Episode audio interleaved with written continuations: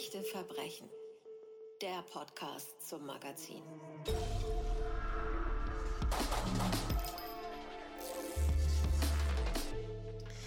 Er verfolgte sie anonym, hackte alle ihre Accounts und überwachte sie rund um die Uhr.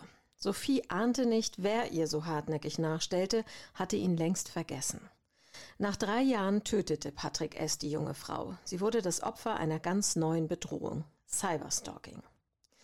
So beginnt die Geschichte, die uns die Kollegin Christa von Bernhut im aktuellen Magazin Echte Verbrechen erzählt. Und damit herzlich willkommen zu einer neuen Ausgabe unseres Podcasts und herzlich willkommen, Christa. Hallo Anja.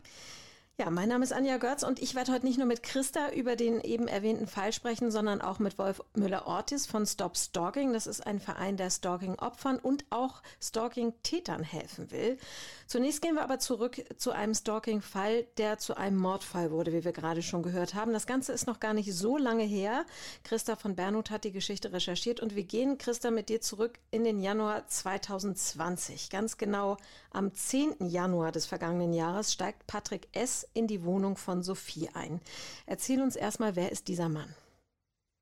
Ja, also Patrick S. ist zu dem Zeitpunkt 35 Jahre alt. Ähm, er lebt immer noch bei seinen Eltern in Dessau und arbeitet als Verkäufer bei einem Modediscounter. Ähm, wenn man ihn beschreiben will, würde man sagen, ähm, er ist ein unauffälliger Typ, er ist ein bisschen stämmig, aber nicht dick. Er ist nicht wahnsinnig gut aussehend, aber er ist auch nicht hässlich. Also er ist, ja, wie soll ich sagen, er ist ein bisschen durchschnittlich. Ich habe ihn ja vor Gericht gesehen. Er wirkt auf mich ein bisschen jünger, als er ist. Und ähm, das Auffälligste an ihm ist rein optisch gesehen seine Frisur.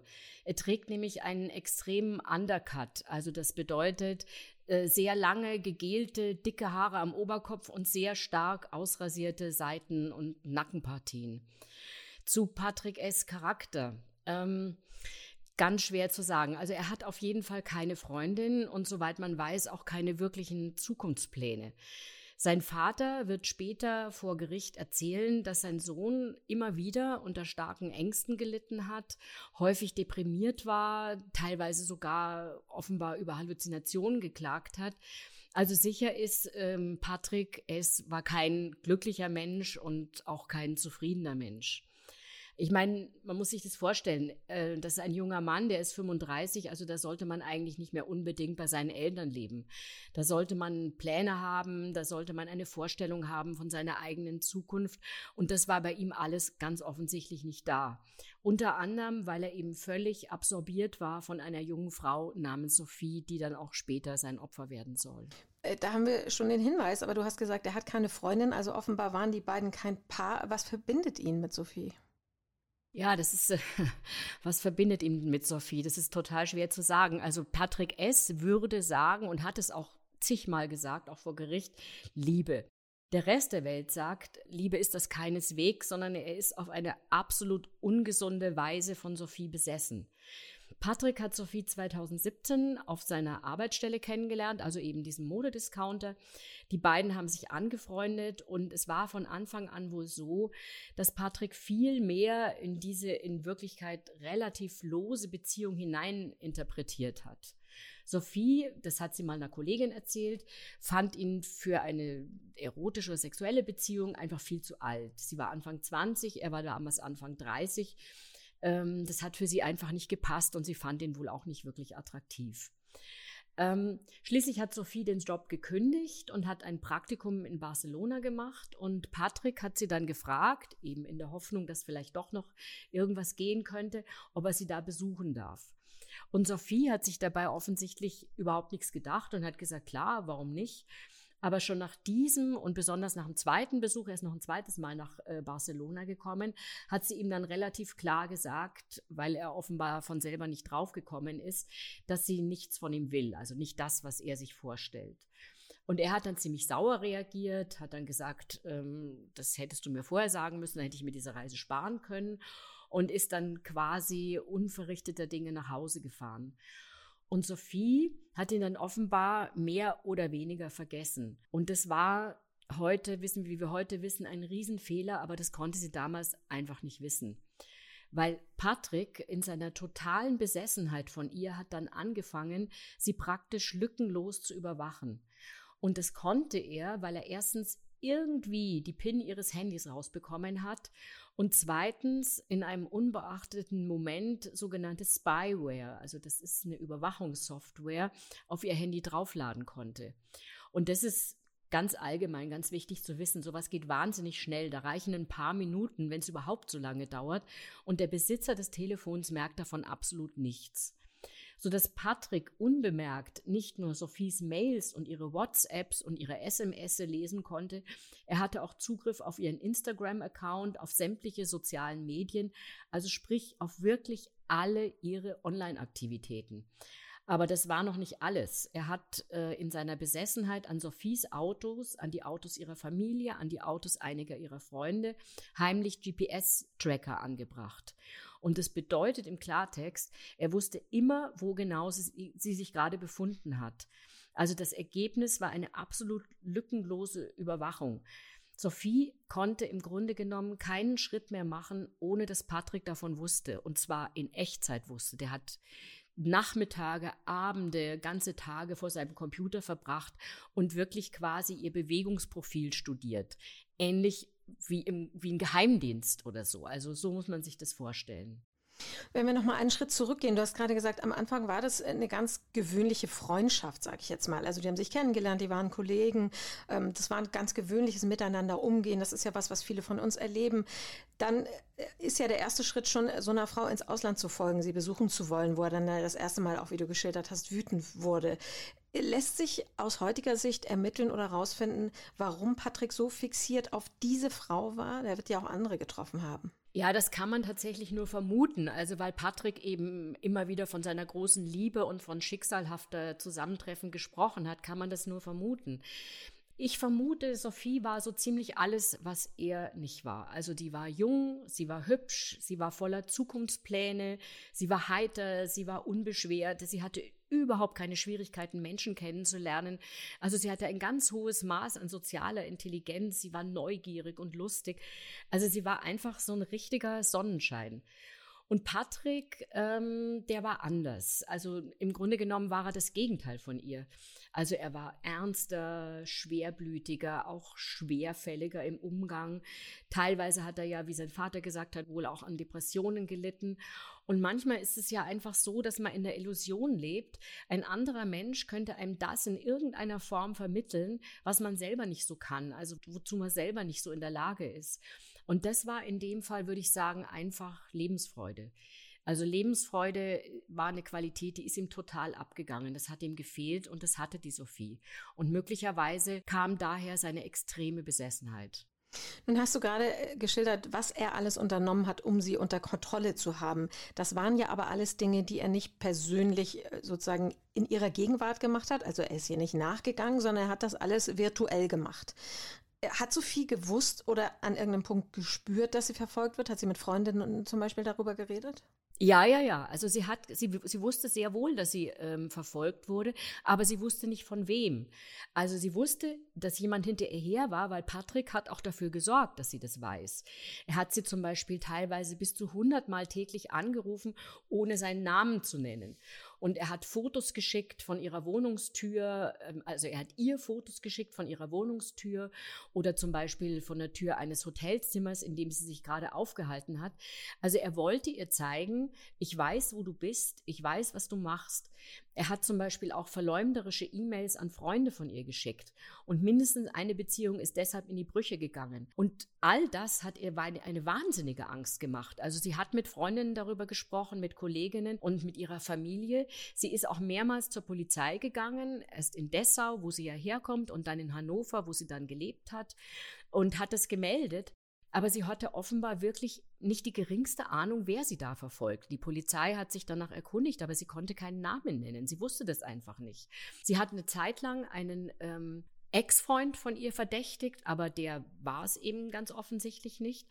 Und was sie wohl auch nicht wusste, ist letztlich dann doch, wie weit das gegangen ist. Also sie wusste wohl nicht, dass sie aufgrund der Daten ihres Mobiltelefons für Patrick praktisch ein offenes Buch war. Und auch von den GPS-Trackern wusste sie nichts, weil sonst hätte die Polizei da sicherlich auch einiges verhindern können. Sie hätten Patrick es auflauern können, wie er diese GPS-Tracker, weil die muss man regelmäßig wechseln, beziehungsweise die Batterie muss man regelmäßig wechseln. Also ähm, deswegen war sie ein traurigerweise so ideales Opfer für ihn. Wie man selber damit umgeht, wenn man das Gefühl hat, man wird gestalkt oder man weiß sogar, wer es ist, das besprechen wir nachher noch mit dem Fachmann. Nimm du uns doch noch mal zurück mit an diesen besonderen Abend, 10. Januar 2020. Welchen Plan hat Patrick an diesem Abend? Also das ist ganz schwer zu sagen. Patrick selbst bzw. seine Anwälte haben vor Gericht ausgesagt, er habe nur mit ihr reden wollen. Äh, das ist allerdings schwer zu glauben, wenn man weiß, wie er ausgerüstet war. Also Patrick S. ist auf ihren Balkon geklettert, ähm, um bei ihr einzubrechen. Er hat nicht bei ihr geklingelt, er wollte bei ihr einbrechen. Er war ganz in Schwarz gekleidet, er hat eine Sturmhaube getragen und er war unter anderem, er hatte einen Rucksack dabei und, er, und in dem Rucksack befand sich ein, unter anderem ein Klappmesser, ein Elektroschocker, Pfefferspray, Handfesseln und ein Seil. All diese Gegenstände braucht man natürlich nicht für eine offene Aussprache, da brauchen wir uns nichts weiter vorzumachen. Aber das Zumindest hat er gesagt, hat er ausgesagt, sei sein Plan gewesen. Was ist dann passiert an diesem Abend? Ähm, Patrick hat sich dann mit einem, also Patrick verschafft sich mit einem Glasschneider über die Balkontür Eintritt in die leere Wohnung. Also das bedeutet, Sophie ist gar nicht da und das weiß er auch mit Sicherheit, denn er hatte sie ja, wie gesagt, immer voll unter Kontrolle. Und dann wartet er auf sie, also wirklich ewig lang, Stunde um Stunde um Stunde, weil sie übernachtet woanders. Und dann wird es draußen hell und dann wird es wieder dunkel und Patrick wartet und wartet. Unter ihrem Bett, in ihrem Schrank, dann läuft er offenbar durch die leere Wohnung, findet einen Wohnungsschlüssel, den er in seinen Rucksack einpackt. Und schließlich, ähm, so ungefähr 24 Stunden nach seinem Einbruch, kommt Sophie nach Hause ähm, und will wahrscheinlich gleich wieder los, will sich bloß eine Jacke holen und dann wieder auf die Piste, sich mit Freunden treffen und muss aber aufs Klo und geht ins Bad und dorthin folgt ihr Patrick. Und ähm, es gibt dann einen Kampf, also Sophie erschrickt sich wahrscheinlich wahnsinnig, als sie diesen schwarz gekleideten, mit Sturmhaube ausgerüsteten Mann da vor sich sieht. Sie wehrt sich verzweifelt, sie beißt und kratzt und Patrick attackiert sie laut den Ermittlungen der Polizei und der Gerichtsmedizin wirklich mit größtmöglicher Brutalität. Also er zertrümmert ihr mit dem Elektroschocker die Nase und stößt ihr schließlich das Klappmesser so tief in den Hals, dass sie daran auch stirbt. Der Richter wird es dann später in seiner Urteilsbegründung so kommentieren, das ist ein Zitat, wenn jemand mit einem geöffneten Klappmesser in ein Bad geht, dann tut er das nicht, um zu reden, dann tut er das, um zu töten. Und deswegen ist Patrick auch wegen Mordes verurteilt worden und zwar und nicht äh, auf Totschlag, so wie es ja die Verteidigung wollte. Mit welcher Begründung haben die auf Totschlag plädiert? Also ähm, dazu muss ich vorher noch was sagen. Bevor ich mit einem der beiden Verteidiger gesprochen habe, habe ich gedacht, also genau wie der Richter, so ein Quatsch. Also jemand, der derart ausgerüstet ist, wie ich es gerade beschrieben habe, und dann in eine Wohnung einbricht, anstatt ganz normal zu klingeln, der will nicht reden, der will töten. Der Anwalt Daniel Brunkhorst argumentiert, mit dem ich dann ähm, nach dem Prozess gesprochen habe, argumentiert aber mit einem Zitat des Gutachters vor Gericht. Und dieses Zitat lautet, das Schlimmste für Herrn S. ist, nicht mehr an Sophies Leben teilnehmen zu können. Und Brunkhorst hat dann ähm, hinzugefügt, das Projekt Sophie hat Patrick S. vollständig beherrscht. Was hätte er von ihrem Tod gehabt? Und das ist immerhin eine Frage, die man sich stellen kann. Auch wenn alle anderen Fakten eigentlich dagegen sprechen, ist es, würde ich sagen, zumindest theoretisch denkbar, dass Patrick vielleicht im Hinterkopf hatte, dass er tatsächlich mit ihr reden wollte, dass er vielleicht ein strenges Gespräch mit ihr führen wollte, der, der Gestalt, ähm, du hast mein Leben versaut oder irgendetwas in der Art. Natürlich absurd der Gedanke, aber ähm, er wollte möglicherweise, hat er sich das zumindest vorgemacht, dass er mit ihr reden wollte, was immer der Inhalt dieses Gesprächs dann hätte sein sollen. Und das Thema Stalken oder auch Cyberstalking, ist das Thema gewesen während der Verhandlung? Ja, ähm, schon, aber schon hauptsächlich anhand dieses Falls. Ähm, es wurde nicht so viel über das Stalking als solches gesprochen und äh, die all, ganz allgemeinen Gefahren, die davon ausgehen. Aber da muss man natürlich auch sehen, dieses Gerichtsverfahren, das ist nicht, waren jetzt nicht Sinn und Zweck dieses Gerichtsverfahrens. Es ging darum, Patrick S. nachzuweisen, dass er einen Mord begangen hat. Und trotzdem wäre das meiner Ansicht nach schon ganz wichtig gewesen und deswegen ja auch der Artikel in echte Verbrechen, um auf diese Gefahren einfach nochmal hinzuweisen. Wie hat Patrick auf das Urteil reagiert? Patrick wird dann tatsächlich wegen Mordes verurteilt und der Richter geht von einer geplanten Tat aus und begründet das mit dem sorgfältigen, fast professionellen Vorbereitungen, was den Einbruch betrifft und auch mit dem Werkzeug, das Patrick es mitgenommen hat. Die Urteilsbegründung hat, glaube ich, anderthalb Stunden gedauert, war wirklich sehr, sehr lang. Und der Richter hat auch sorgfältig begründet, äh, warum auch das Mordmerkmal Heimtücke erfüllt ist, weil Sophia überhaupt keine Chance hatte, sich zu wehren. Auch die ganze Vorgeschichte, also das massive, jahrelange Stalking, hat er gesagt, beweist eine ausgeprägte kriminelle Energie. Also im Grunde genommen sagte der Richter, es gäbe praktisch keine mildernden Umstände, auch wenn er eingesehen hat, dass Patrick es Probleme hatte. Und Patrick S. Ähm, hat darauf reagiert, indem er, der war, das war ganz komisch. Er hat gezittert und ist so immer so vor und zurück. Ich habe sowas noch nie gesehen. Also er war offensichtlich wahnsinnig erregt und aufgeregt. Also man hatte fast ein bisschen das Gefühl, dass er demnächst das Bewusstsein verliert. Und ähm, der Anwalt hat ihm dann ein Taschentuch gereicht. Und ich habe wirklich genau hingeschaut. Unter der Corona-konformen Maske konnte man natürlich nicht so viel sehen. Geweint hat er jedenfalls nicht. Aber man hat gesehen, er war in totaler Panik. Und es war dann tatsächlich so, dass er einem fast, leider nur, also natürlich nur fast, ein bisschen leid getan hat. Das ganz große Thema Stalking werden wir gleich noch ein bisschen ausführlicher besprechen mit Wolf Müller-Ortiz vom Verein Stop Stalking. Aber vielleicht kannst du uns noch mal ein bisschen an deinen Recherchen teilhaben lassen zum Verlauf von Stalking. Stalking. Nun ist es ja so, dass wir das alle kennen, dass man vielleicht auch mal Blumen bekommt von jemandem, den man gar nicht so gut kennt. Oder man bekommt Nachrichten, die vielleicht noch netter sind, als man das von einem Bekannten erwarten würde. Da wird ja nicht jeder zum Gewalttäter oder gar zum Mörder. Gibt es da Anzeichen, die einen aufmerksam machen sollten, die du vielleicht auch aus anderen Fällen äh, erkannt hast? Ja, ich habe ja einige andere Fälle auch recherchiert und es gibt natürlich Parallelen, also die du auch geschildert hast, und es gibt aber auch Unterschiede. Also in der Regel ist es so, dass Stalker, die dann gewalttätig werden, bis hin zum Mord, Ex-Partner sind, die sich mit einer Trennung nicht abfinden wollen. Und das war ja bei Patrick nicht so. Insofern ist sein, sein Fall natürlich schon sehr außergewöhnlich. Was aber nicht außergewöhnlich ist, alle Todesopfer, und es waren in den letzten Jahren schockierenderweise wirklich einige, die waren, die haben eigentlich alles richtig gemacht. Das bedeutet, die waren bei der Polizei, die haben das Stalking gemeldet und die haben total aufgepasst. Die haben teilweise sogar ihre Wohnung gewechselt. Und sie wurden trotzdem, ähm, ich ich, schildere zwei weitere Fälle, sie wurden trotzdem umgebracht. Und auch die Polizei hat sich wirklich bemüht. Also sie hat zum Beispiel sogenannte Gefährderansprachen an die potenziellen Täter gehalten. Also das bedeutet, sie hat versucht, die davon abzubringen, weiter zu stalken. Bloß offensichtlich ist es so, dass wenn ein bestimmtes Aggressionspotenzial da ist, dann nützen die ganzen Bestimmungen, die es ja jetzt schon gibt, also zum Beispiel Abstandsgebote, Hausverbote, Kontaktverbote, Verbote, das, das Opfer anzurufen und so weiter, die nützen dann einfach nichts. Und das ist wirklich ein ganz, ganz großes Problem, weil die Polizei einfach nicht die Mittel hat, Frauen, die einen wirklich aggressiven äh, Stalker hinter sich haben, die wirklich wirksam zu schützen. Also die bräuchten im Grunde genommen einen Leibwächter, der sie 24 Stunden täglich schützt, aber das kann man ja gar nicht finanzieren. Und was in puncto Cyberstalking tatsächlich wirklich wichtig ist für potenzielle Opfer.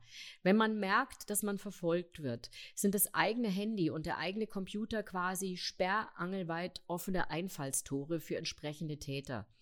Und um mit einem weiteren Irrtum aufzuhören, dafür muss man kein wahnsinnig begabter Hacker sein. Das kann eigentlich jeder, der sich ein bisschen mit der Materie beschäftigt, ohne weiteres sich selber drauf schaffen.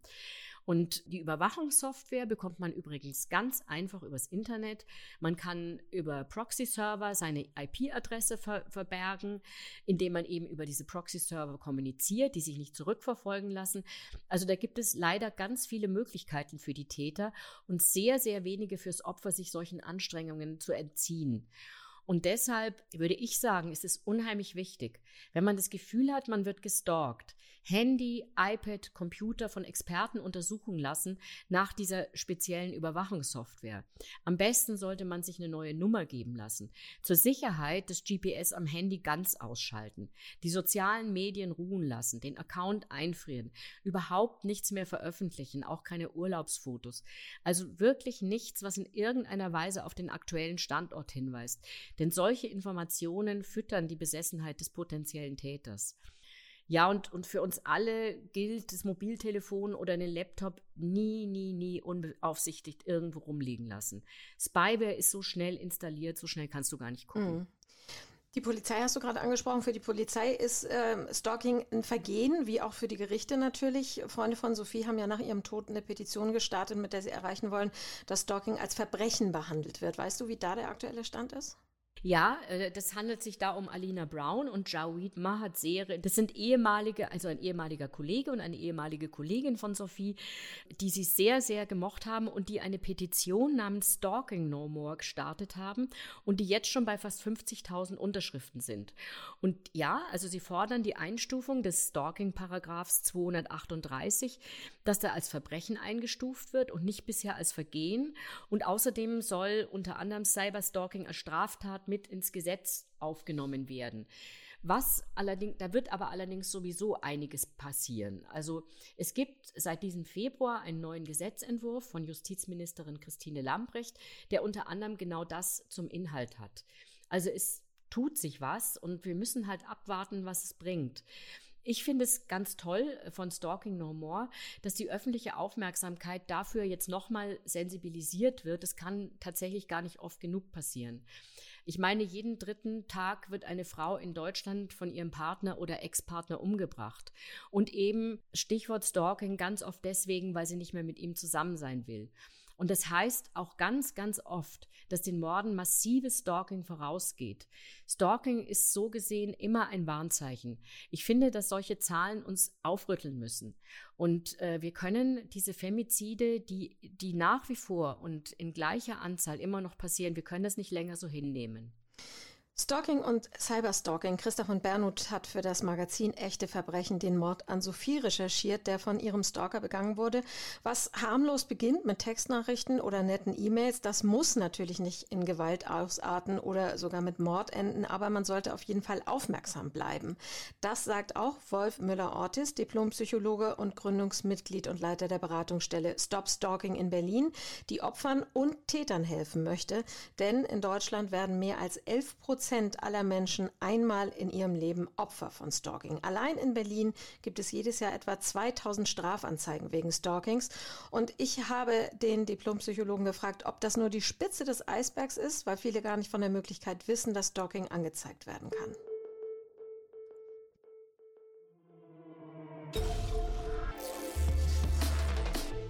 Unsere Geschichten in echte Verbrechen scheinen oft sehr weit weg vom eigenen Leben. Da geht es um Mord, um Stalking, um Stalking, das lebensgefährlich wird oder auch um Entführungen. Aber das Verbrechen ist ja von unserem Leben oft gar nicht so weit weg, wie wir es gerne hätten. Wer schon mal erlebt hat, wie sich das eigene Haus oder die eigene Wohnung anfühlt, wenn eingebrochen wurde, der weiß sehr genau, wovon ich rede. Und zu all dem, was sich auf der Gefühlsebene verändert, wenn eingebrochen wurde, kommt dann ja auch noch, dass möglicherweise Dinge gestohlen wurden, an denen man wirklich hängt, die möglicherweise teuer waren. Während man sich also noch an den Gedanken gewöhnen muss, dass jemand Unbekanntes in den eigenen vier Wänden unterwegs war, gilt gleichzeitig zu klären, was die Versicherung an Schaden übernimmt.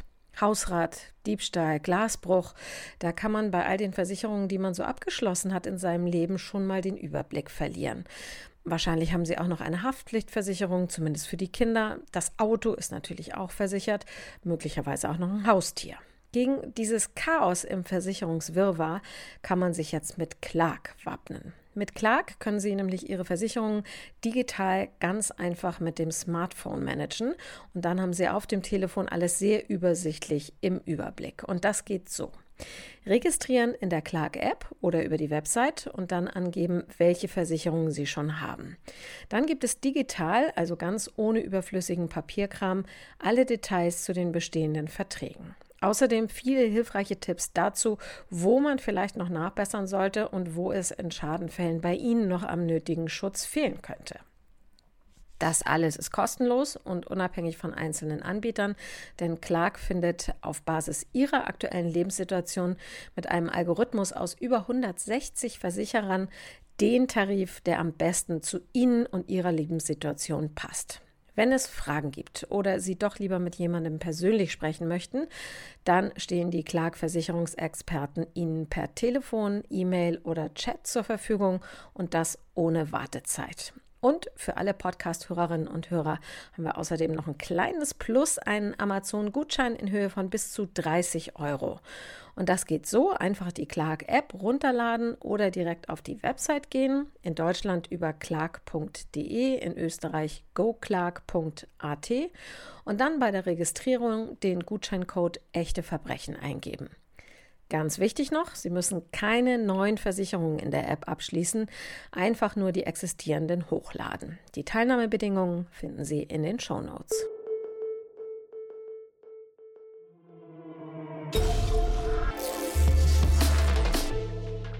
Ist es ein Straftatbestand, der tatsächlich noch nicht so im Bewusstsein der allgemeinen Bevölkerung verankert ist wie der Diebstahl oder du sollst nicht stehlen, ist schon bei den zehn Geboten verankert. Du sollst nicht nachstellen, das ist natürlich irgendwie erstmal ein Begriff, über den man stolpert. Das ist ein Begriff, der aus der Jägersprache stammt, wo also der Jäger oder die Jägerin pirscht und dem Wild nachstellt, um dann in eine Position zu geraten, wo es das äh, potenzielle Opfer oder die Zielperson oder das Zieltier äh, erledigen, erlegen kann. Und ähm, dass damit im zwischenmenschlichen Bereich Verhaltensweisen beschrieben werden, ähm, das ist eigentlich ein eben immer noch relativ neuer juristischer Straftatbestand, der erst 2007 eingeführt wurde, nach langen Diskussionen im Bundestag mit allen Parteien und der mittlerweile schon das zweite Mal überarbeitet wird, weil es sich um ein so schwieriges Thema, um einen so schwierigen Komplex handelt. Also das heißt, wenn das so schwierig ist, wie kompliziert, wie schwierig ist es, Stalking anzuzeigen? Die Anzeige selber ist natürlich ganz einfach. Man muss zur Polizei gehen oder man auf den Abschnitt oder man kann auch im Internet eine Anzeige stellen nach dem Paragraphen 238 des Strafgesetzbuches, was da heißt Nachstellungsgesetz. Und dann kann man sagen, mir sind diese oder jene Verhaltensweisen äh, widerfahren von einer Person, zu der ich keinerlei Kontakt haben möchte. Also Stalking unterscheidet sich sozusagen von dem Konflikt oder von einem Streit, wo beide verwickelt sind, dadurch, dass es nur noch eine einseitige Beziehung ist, dass jemand eine Beziehung aufrechterhalten oder wiederherstellen will oder überhaupt dass in eine Beziehung treten will, worauf die andere Person null Bock hat, wo die andere Person auch klipp und klar gesagt hat, ich will auf keinerlei Kontaktversuche mehr eingehen, dann ist sozusagen die Grundlage dafür geschaffen, dass man sagen kann, was jetzt ähm, danach stattfindet, das ist Nachstellung. Sie kennen ja beide Seiten. Sie haben mit tausenden Menschen, sowohl mit Stalkern als auch mit denen, die Opfer waren, gesprochen. Sie haben die beraten, Sie haben mit denen gearbeitet. Ähm, es ist offenbar so, da gibt es Studien, dass sich 75 Prozent der Fälle kennen. Also Täter und Opfer kennen dann einander. 25 Prozent sind sich fremd. Also diese 25 Prozent, sind das dann Beispiele, in denen zum Beispiel Menschen Prominenten nachstellen? Das sind genau solche Beispiele. Ähm, diese ähm, wenn es um ein beziehungssuchendes Stalking geht, also wo jemand praktisch erst eine Beziehung aufbauen will. Und das resultiert häufig daraus, dass man erstmal Fan wird von jemandem und dass man dann aber sich einbildet, da könnte es eine ganz besondere Beziehung geben oder diese prominente Person, die ähm, soll wissen, dass ich nochmal einen Exklusivitätsanspruch auf die Beziehung zu ihr habe und dann äh, immer mehr die Kontaktversuche intensiviert. Da weiß dann oft die Person des öffentlichen Interesses zunächst einmal nicht, wer es ist. In manchen anderen Fällen, und das war ja bei diesem ähm, tragischen Fall jetzt in, ähm, oh Gott, jetzt komme ich, der wo war das denn jetzt in, in, in Köln, wo diese ähm, Flugbegleiterin äh, umgebracht Hannover, wurde? Landgericht Hannover war Hannover. das. Ja, genau. natürlich Landgericht Hannover. Also in anderen Fällen, ähm, wie bei diesem Fall vom Landgericht Hannover, wo die Flugbegleiterin Opfer eines Mordes wurde durch einen Stalker, von dem sie vorher gar nicht wusste, wer ihr Stalker ist, obwohl sie die betreffende Person kannte. Das sind ganz extrem seltene Fälle. Bleiben wir mal in der Praxis und bleiben auch bei, genau bei diesem Fall in Niedersachsen, weil der ist auch Thema im Heft Echte Verbrechen. Dieser Patrick S. war besessen von Sophie. Der hat ihr zwei Jahre lang nachgestellt und sie dann ermordet. Das Landgericht Hannover hat ihn jetzt verurteilt, lebenslange Haftstrafe und besondere Schwere der Schuld. Die beiden haben sich beim Jobben kennengelernt und dann haben sie sich auch angefreundet. Er wollte mehr als sie. Dann äh, war das, was erst Liebe bei ihm war, plötzlich Hass. Ist es denn für mich als diejenige, die gestalkt wird, erkennbar, wann dieser Punkt kommt, an dem die Situation kippt, an dem klar wird, jetzt muss ich Hilfe holen von außen? In vielen Fällen ist das erkennbar, wenn es so sozusagen umschlägt von dem, dass man erst wirbt und freundlich und nette Vorschläge macht oder Geschenke macht und wenn es dann ähm, sagen, bedrohlich wird oder beleidigend, herabwürdigend, dass es klar wird, das kriegt einen anderen Charakter.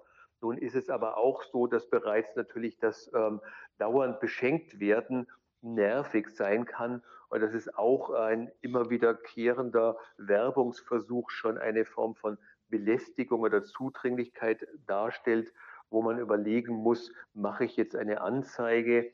Wir raten in vielen Fällen, sich dann eben eine Beratung bei einer professionellen Einrichtung zu holen, ob man sinnvollerweise sagt, da sollte ich schon gegen vorgehen und wenn wie. Diese Zurückweisung bei Sophie, dieser Fall, den wir gerade geschildert haben, ähm, hat bei dem Richter, hat der Richter erklärt in dem Verfahren, dass dieser Mann ähm, tatsächlich plötzlich richtigen Hass und Rachegefühle entwickelt hat. Heißt das, mhm. jeder Mensch, den ich kennenlerne, kann durch irgendeinen Trigger, durch irgendetwas, was ihm nicht gefällt in der Entwicklung unserer Beziehung, irgendwann zum Stalker werden? So würde ich das nicht sagen. Ich glaube, es ist natürlich sehr schwierig äh, von vornherein bei jemandem, den man kennenlernt, ähm, auszuschließen oder auch der, umgekehrt die Vermutung zu haben, das könnte ein Stalker werden. Bei so einem Fall, bei diesen wenigen, die dann äh, aktenkundig werden, die dann ähm, von Gerichtsmedizinern und Psychiatern untersucht werden, ähm, da kann man dann ganz häufig in der psychologischen Entwicklung ähm, schwerwiegende Störungen feststellen, dass es den Menschen eben nicht gelungen ist, vielleicht überhaupt befriedigende Liebesbeziehungen einzugehen oder andere ähm, große persönliche Schwierigkeiten, die dazu führen, dass man auf Kränkung mit einem ungeheuren Rachebedürfnis reagiert. Da ist eine massive Psychopathologie im Spiel. Das ist aber nicht bei jedem Menschen, der Stalking-Verhaltensweisen zeigt, der Fall. Nun ist dieser Fall aus Niedersachsen deshalb auch so anders als viele andere Stalking-Fälle, weil es da sogenanntes Cyber-Stalking auch geht. Also der Täter hatte auf dem Handy des Opfers eine Software installiert. Er konnte alles nachvollziehen. Er konnte sehen, wo das Mädchen gerade war, welche Fotos sie gemacht hat, welche Nachrichten sie verschickt hat. Wie oft haben Sie inzwischen mit dieser Art von Stalking zu tun? Also Cyberstalking ist natürlich ein, ein weiter und ein sehr trennunscharfer Begriff. Diese Fälle, von denen Sie sprechen, dass wirklich eine, eine Software ähm, aufgespielt wird, dass überhaupt der Täter die Möglichkeit hat, die aufzuspielen oder aber auch, dass ähm, E-Mail-Accounts gehackt werden, dass man mit Fake-Profilen ähm, auf den Social Media reagiert. Das ist etwas, was wir in den letzten Jahren zunehmend beobachten, aber ich würde sagen, rein quantitativ ist das immer noch im, also im einstelligen Prozentbereich. Ja, es ist ein großes Wort, Cyberstalking, und manche benutzen es schon, wenn man SMS verschickt oder wenn man WhatsApp-Nachrichten verschickt. Dann muss ich sagen, wäre jeder Fall ein Cyberstalking-Fall. Und das macht für mich keinen Sinn, weil ich sagen muss, dass im Grunde genommen fast alle dieser Kommunikationsformen ja heutzutage über die Smartphones oder Rechner laufen. Aber das Problem und auch die zusätzliche Schwierigkeit, wenn diese Geräte eingeschaltet werden, ist natürlich, dass dann oft bei diesem Stalking Dritte mit einbezogen werden. Also dass es zum Beispiel Mails gibt an Freunde des Opfers, in denen es heißt, äh, kannst dich mit dieser Frau nicht treffen, weil die dies und jenes getan hat. Also üble Beschimpfungen sozusagen über Bande gespielt werden. Das ist doch wahrscheinlich ein Problem, das gerade in diesen Fällen dann auftritt.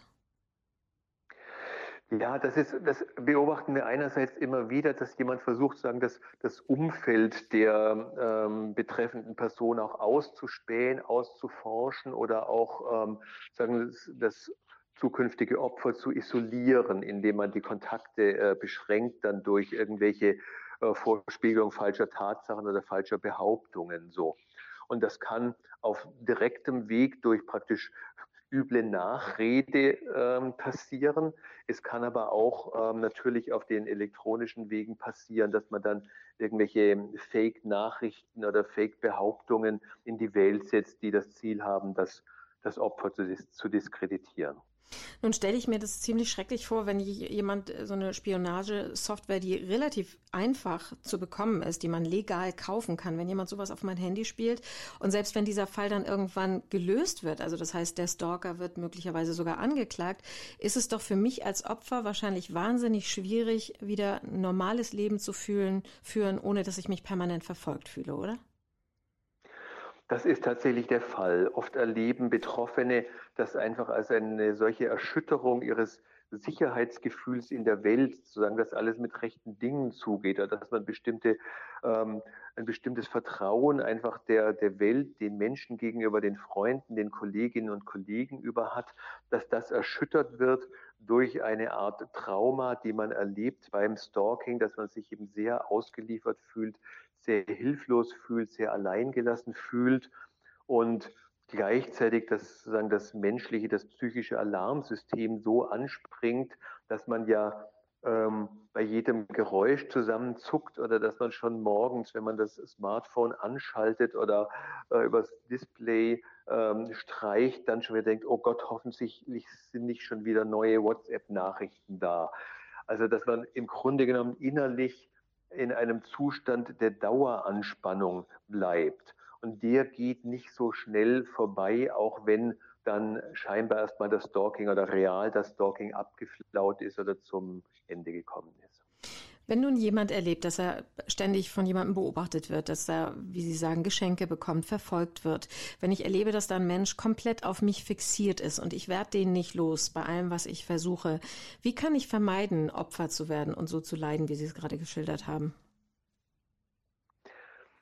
Ja, das, das eine ist natürlich, dass man ähm, dem Täter tatsächlich klar macht, dass man ähm, keinen Kontakt mehr möchte. Und dass man dann in der Folgezeit am besten anfängt, eine Art Stalking-Tagebuch zu führen, also zu dokumentieren, wann hat er was gemacht, ähm, wer hat das beobachtet, wen kann ich als Zeuge benennen.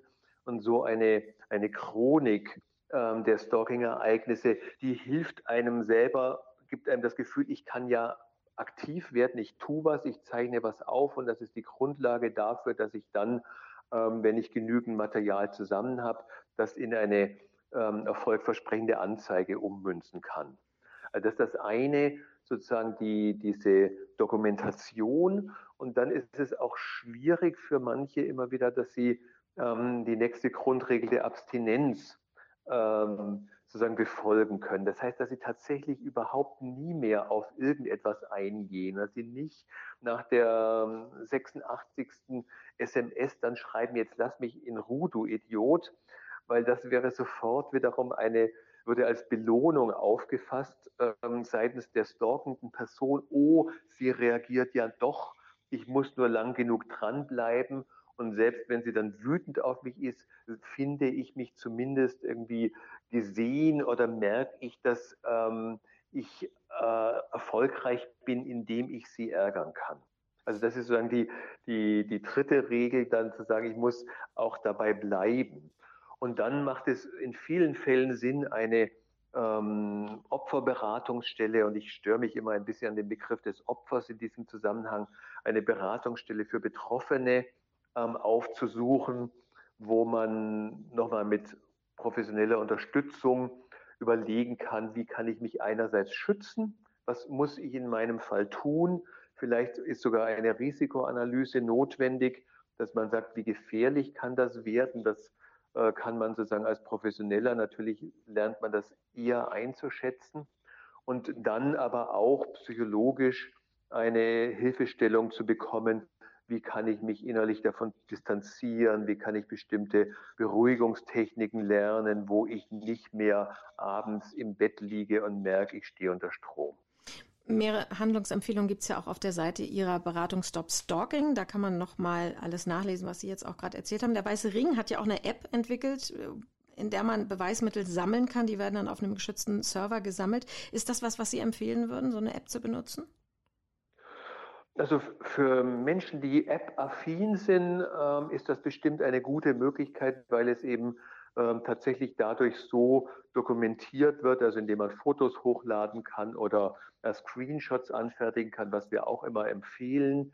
Also das gehört zu dieser Dokumentation und dass die dann auch an einem sicheren Ort verwahrt sind. Das hat der Weiße Ring sehr gut gemacht, also datenschutzrechtlich und sicherheitsrechtlich hat man da keine Bedenken und dann ist es da abrufbar, auch wenn es sozusagen dem Stalker im dümmsten Fall gelingen sollte, sich des eigenen Handys zu bemächtigen oder ähm, wie auch immer, ähm, wenn es sogar in die Wohnung eindringen sollte und die Festplatte klauen, dann wüsste man immer noch die ähm, belastbaren Daten gesichert auf dieser App. Wenn wir von Stalkern reden, sind das eigentlich meistens Männer? Nein. Ja. Nein und ja. Es sind ähm, bei uns in der, viele internationale Statistiken sprechen davon, dass es zu 80 Prozent Männer oder als Männer gelesene Personen sind ähm, und, in, und zu 20 Prozent Frauen. Das verzerrt aber ein wenig das Bild. Wir haben in unserer Beratungsstelle im letzten Jahr fast 50 Prozent äh, Frauen gehabt, die als ähm, Stalkerinnen in Erscheinung traten. Und ähm, dass wir, dass sich das so abweicht von der öffentlichen Wahrnehmung, hängt einerseits damit zusammen, dass ich glaube, vielfach sind Frauen eher in der Lage, sich Hilfe zu holen und so ein niedrigschwelliges Angebot ähm, äh, wahrzunehmen, wie die Beratungsstelle hier anbietet.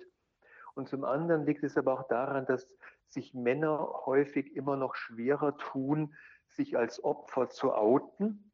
Also dass es nicht zu ihrer Gender-Sozialisation gehört, dass man sagt, ich als Mann ähm, bin auch betroffen von Stalking und ich ähm, zeige eine Frau ähm, an, die mich stalkt. Und früher wurden uns manchmal Geschichten erzählt, dass dann ein ähm, Beamter auf der Wache irgendwie sagte, äh, das möchte ich auch mal erleben, dass eine Frau so hinter mir her ist. Also solche völlig mhm. unangemessenen, dummen Sprüche, die sind natürlich immer noch in den Köpfen mancher Männer drin, dass sie denken, ähm, ich stehe als Schwächling da, wenn ich eine Strafanzeige mache und mich als Betroffener damit oute. Sie haben schon gesagt, bei Stop Stalking, Ihrer Beratungsstelle, sind Sie für beide Seiten da, für die Stalker und die Gestalkten. Warum ist es für Sie so wichtig, beide Seiten zu betreuen? Nun, wir sind sogar ähm, 2008, als wir angefangen haben, davon ausgegangen, dass gerade angesichts der sinnvollen Strafverfolgung durch das Gesetz es sich um ein Verhalten handelt, wo es notwendig ist, dass man auch mit den Tätern arbeitet, mit den Tätern und Täterinnen. Weil uns war klar, niemand lässt sich allein durch ähm, strafjustizielle Androhungen davon abhalten. Stalking ist ja ein, eine Verhaltensweise, die sucht sich nicht jemand so in Anführungszeichen freiwillig raus, ach, was habe ich denn zu tun, ach, ich stalk die mal, sondern ähm, Stalking passiert auch aus einer empfundenen inneren Not, aus einer Zurückweisung, aus einer Kränkung, aus einem Gefühl, dass die Stalkerinnen und Stalker selber Opfer geworden sind einer ungerechten Trennung. Und dass sie Ansprüche haben und dass sie noch ein Gespräch wollen, dass sie noch eine Erklärung brauchen, um abschließen zu können. Und das wussten wir nun von auch der häuslichen Gewalt oder wissen wir auch von ähm, jetzt so etwas wie sexuellen Missbrauch, dass man immer begleitend zur Strafverfolgung mit den ähm, Menschen arbeiten muss, die diese Straftaten begehen, damit sie lernen, ihr Verhalten zu kontrollieren und damit sie Abstand gewinnen können. Und von daher war das Credo von Anfang an, dass Täterarbeit der beste Opferschutz ist, weil erst wenn es gelingt, den oder die Täterin zum Aufhören zu bewegen, ist das Opfer nachhaltig geschützt. Ganz oft hatten wir das Gefühl, dass die Opfer, sie wechseln die Telefonnummer, sie wechseln vielleicht sogar die Adresse und dann findet der Stalker oder die Stalkerin es trotzdem heraus und dann fühlen sie sich doppelt ausgeliefert. Deswegen Täterarbeit als Opferschutz. Und Sie sagen ja auch, wer stalkt, leidet auch unter seinem eigenen Verhalten. Also würden Sie sagen, Stalking ist so wie eine Sucht. Man fängt ein bisschen damit an und irgendwann wird man es nicht mehr los und man kommt da alleine gar nicht mehr raus? Eine Sucht, das ist natürlich suggeriert, als wäre es eine Krankheit und dem will ich ähm, strikt entgegentreten. Dann könnte jede Stalkerin und jeder Stalker sagen, ich leide unter diesem Stalking-Syndrom. Das ist so wie äh, Alkoholismus oder Spielsucht. Das wäre natürlich eine perfekte Entschuldigungs-, Exkulpierungsstrategie. Das ähm, Stalking bleibt erstmal ein Straftatbestand, aber es ist ein eine psychische, hat eine psychische Komponente oder eine psychische Dimension, wo tatsächlich Verhaltensweisen auftreten, wo sie subjektiv erleben, ich kann meine Impulse gar nicht steuern. Ich muss an sie denken und schon schreibe ich irgendwie wieder eine WhatsApp. Oder ich halte es nicht aus, wenn ich keine Antwort kriege. Und um dieses Gefühl der erneuten Zurückweisung oder des Nicht-Gehört-Werdens zu bekämpfen, äh, muss ich nochmal wieder meine Stimme erheben und nochmal wieder anrufen und Sturm klingeln. Also da tauchen wir schon ein in dieses Erleben von Menschen, die ähm, stalken, dass sie das Gefühl haben, sie sind innerlich fixiert, gedanklich, emotional und von ihren Verhaltensweisen und manche leiden darunter tatsächlich so stark, dass sie von sich aus eine Beratungsstelle aufsuchen. Bei anderen ist es hilfreich, wenn hilfreich in Anführungszeichen, wenn eine Strafanzeige eingeht und sie merken, was sie da tun. Das hat auch ähm, strafrechtliche Konsequenzen. Und dann gucke ich mir an, warum ähm, rutsche ich da so rein. Was passiert mit denen, die Stalker sind oder Stalkerinnen und die zu Ihnen kommen und sagen, ich habe ein Problem? Wie geht es denen, mit denen weiter, wenn die zu Ihnen kommen? Hm. Wir, wir begrüßen die freundlich und nehmen uns erstmal Zeit dafür, auch ihre Version dieses Stalking-Geschehens zu hören. Also zu verstehen, was ist da eigentlich passiert? Wie sind Sie da reingeraten? Haben Sie schon immer mit Trennungen von mir aus Schwierigkeiten gehabt? Ähm, wie kommt es, niemand ist als Stalker geboren, dass jemand das Gefühl hat, ich kann nicht loslassen? Und ähm, wir sagen immer, verstehen wollen ist etwas anderes als Verständnis haben. Also wir zeigen kein Verständnis für die Straftat, aber wir verstehen unter Umständen, dass da eine lange lebensgeschichtliche Thematik oder Problematik dahinter steckt, dass es jemandem nicht gelingt, ähm, gut abzuschließen mit einer Beziehung, dass jemand vielleicht ein ganz geringes Selbstwertgefühl hat und das Gefühl hat, ich kriege nie wieder eine. Ja, wenn ich da jetzt loslassen würde, dass sie darum ringen müssen.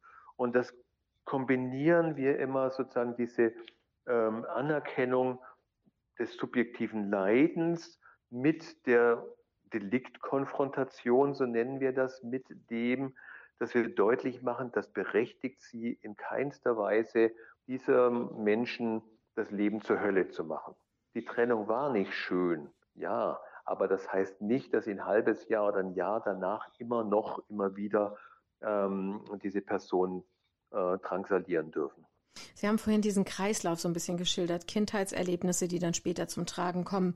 Ähm, was mir neu war, was ich gelernt habe über die Informationen auf Ihrer Internetseite, ist, dass es eine besondere Form von Stalking gibt, wenn Kinder im Spiel sind.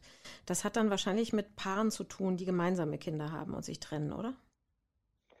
Das ist tatsächlich der Fall. Das ist häufig, ähm, wenn Kinder im Spiel sind, es zu Trennungen kommt, wo man sich verstreitet, hochstrittig wird, wie die Fachleute das sagen, wo dann das Jugendamt einbezogen ist, wo dann ähm, die Familiengerichte einbezogen werden. Und sehr häufig ist die Konstellation dann so, dass die Mütter das Gefühl haben, der Vater hätte sich vorher noch nie wirklich für das Kind interessiert, aber jetzt, wo sie getrennt sind, versucht er immer wieder mit irgendwelchen Vorwänden über das Kind eigentlich den Kontakt zu ihnen, den Müttern zu etablieren. Und dann ähm, haben die das als Stalking auch ähm, angezeigt. Und dann wird es sehr knirschig. Wann ist es das berechtigte ähm, Interesse eines Vaters darauf, sein Kind zu sehen? Und wann ist es das berechtigte Schutzinteresse einer Mutter auch zu sagen, die Trennung ist vollzogen und der Kontakt zwischen Kind und Vater, der muss anders geregelt werden, als dass ich jedes Mal dann in unendliche Gespräche verwickelt werde. Und aus dem heraus, dass ähm, viele Menschen, also die Menschen, die dann des Stalkings beschuldigt werden als ähm, Väter von Kindern, wo eine Trennung stattfand, die erleben sich noch viel weniger als Stalker oder empfinden das als Diskriminierung, als Stalker gelabelt zu werden. Und da haben wir diesen, diese Beratungsstelle gemeinsamer Nenner aufgebaut für eben hochstrittige Paare. Was ich bisher noch nicht so richtig äh, aus Ihren Antworten rausgehört habe, ist, wann ich erkennen kann, wie exzessiv jemand wird in dem Stalken. Also das heißt, wann ist der Punkt da, an dem es vielleicht für mich persönlich auch gefährlich werden könnte? Ich will jetzt gar nicht so weit ja. zu gehen, zu sagen, möglicherweise wird das ein Mordfall wie der, den wir gerade besprochen haben mit dem Fall in Niedersachsen, aber es kann ja sein, dass es sich auswächst in körperliche Gewalt, in Angriffe. Also gibt es einen Punkt, an dem ich erkennen muss, jetzt wird es gefährlich? Das ist tatsächlich der Fall, aber das ist oftmals auch besser, wenn man, also wenn man dazu noch einen Blick von außen von professionellen Beraterinnen oder Beratern hat. Also zu beobachten, wann schlägt der Ton um, wann mischt sich in freundliche Schmeicheleien immer mehr untergründige Abwertung oder Drohung. Ähm, häufig passieren Straftaten nach Ankündigung dass die Stalker Ultimaten stellen.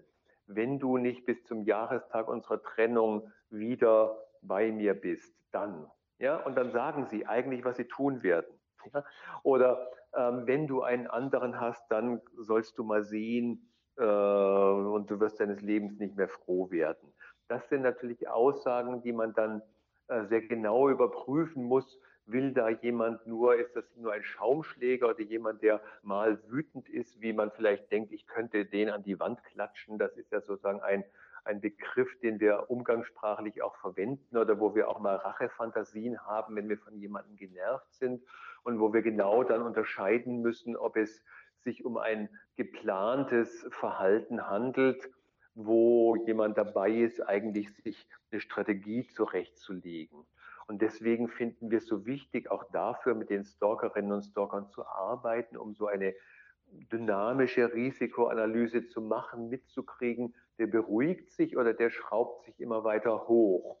Und das können wir mit den Opfern auch häufig dann schon erkennen, wenn sich, wenn neue Verhaltensweisen dazukommen, wenn beispielsweise versucht wird, ins Haus einzudringen oder in die Wohnung einzudringen, dann ist das natürlich viel massiver und bedrohlicher, als wenn jemand nur aus der Ferne ähm, WhatsApps ab, absondert.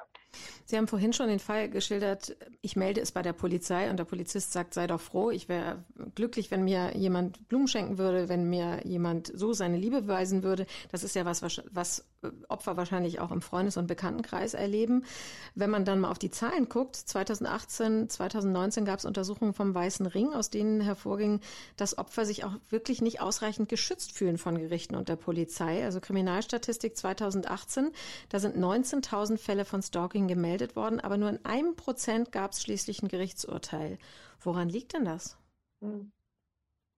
Das ist richtig. Zunächst einmal die ganz, ganz große Mehrheit aller Polizistinnen und Polizisten, mit denen wir zu tun haben, und da muss ich wirklich für sie eine Lanze brechen, ähm, sind gut sensibilisiert und ähm, achten sehr darauf, dass sie die, die Rechte der Opfer auch äh, wahrnehmen und, und schützen.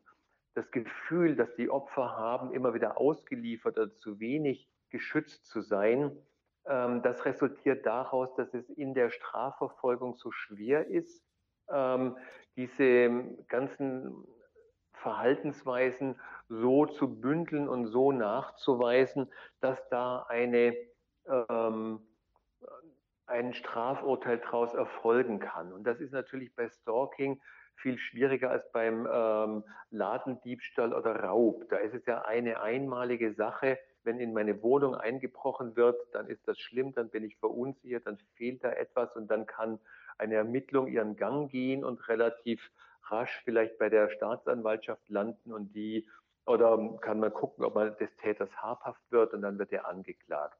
Beim Stalking haben wir eine ähm, Vielzahl von Einzelverhaltensweisen, die für sich genommen alle gar nicht so schlimm erscheinen, aber wenn man dann 999 ähm, Mal angerufen wird oder an einem Tag äh, schon 63 SMS bekommen hat und das sich über Wochen und Monate hinzieht, dann entsteht dieses Gefühl der, des Ausgeliefertseins beim Stalking in besonderer Art und Weise, dass die Strafanzeige vielleicht schon gestellt ist, aber bis die Amtsanwaltschaft in Berlin oder die Staatsanwaltschaft in anderen Bundesländern das auch bearbeitet, sind Monate vergangen wo jemand weiterhin den Stalking-Verhaltensweisen ausgeliefert ist. Und deswegen sagen wir gemeinsam mit vielen anderen Beratungsstellen in der Bundesrepublik auf der Opferseite und den wenigen Täterberatungsstellen, dass es viel mehr darauf ankommt, viel frühzeitiger einschreiten zu können. Nicht erst dann, wenn jemand eine Weisung vom Gericht erhält, sich beraten zu lassen, ähm, sondern bereits mit ähm, auf, Gabe der Strafanzeige müssen die Opfer proaktiv die Chance haben, von einer Opferunterstützungsstelle ähm, Hilfe in Anspruch zu nehmen. Und die Beschuldigten der Straftat, die müssen auch die Erfahrung machen, es gibt Einrichtungen, die sich um sie kümmern, die versuchen, ihnen auch zu helfen, dass eben dieses suchtartige Stalking-Verhalten ähm, unterbrochen wird und eingedämmt wird. Sie möchten ja nicht nur sensibilisieren für dieses Thema und aufklären, sondern Ihr großes Ziel ist auch ein Netzwerk aufzubauen, um das zu machen, was Sie gerade geschildert haben, dass nämlich Ämter, Strafverfolgungsbehörden, Beratungseinrichtungen zusammenarbeiten. Wo wäre denn da jetzt ein guter Ansatz für Sie? Was würden Sie sich in nächster Zeit wünschen, damit dann Stalking besser bekämpft werden kann? Also ich finde es wichtig, immer mitzudenken, nicht nur Gesetze zu verschärfen oder mehr Strafen zu fordern, wie das jetzt auch vielleicht oder höhere Strafen in manchen Social Media gefordert wird, sondern genau da anzusetzen, dass in, auch im Land Berlin die hm, gesetzlichen Regelungen so verändert werden, dass es möglich ist, überhaupt sozusagen den Beschuldigten ein Formular vorzulegen sind Sie damit einverstanden, dass eine Beratungsstelle für häusliche Gewalt oder eine Beratungsstelle für Stalking Sie kontaktiert und Sie mal darüber sprechen, wie es eigentlich dazu kommt? Ähm, diese Rechtsgrundlagen, die sind in unserem Rechtsstaat, wo es auch um Datenschutzerwägungen geht und dann aber um die Gefahrenabwehr und um den Opferschutz, die muss man in einem komplizierten Aushandlungsprozess natürlich in Übereinstimmung bringen. Und die äh, Parteien der Regierungskoalition in Berlin haben deswegen im letzten Jahr zwei sogenannte Servicestellen auf den Weg gebracht. Die Servicestelle Proaktiv, die die ähm, Opfer unterstützt und die Servicestelle Wegweiser, die den Beschuldigten von solchen Straftaten ein Angebot machen will.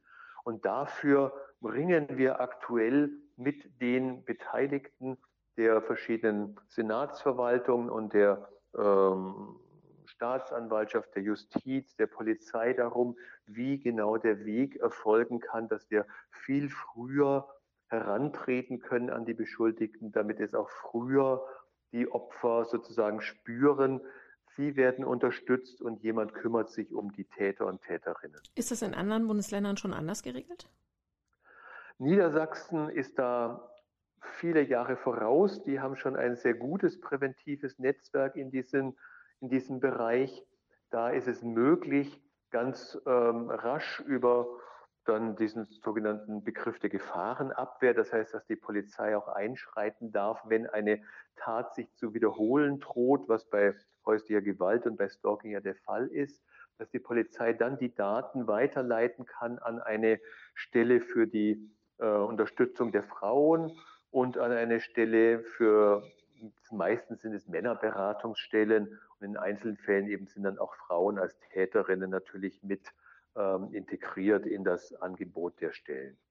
Niedersachsen, Rheinland-Pfalz ist auch sehr ähm, viel weiter als das äh, Land Berlin.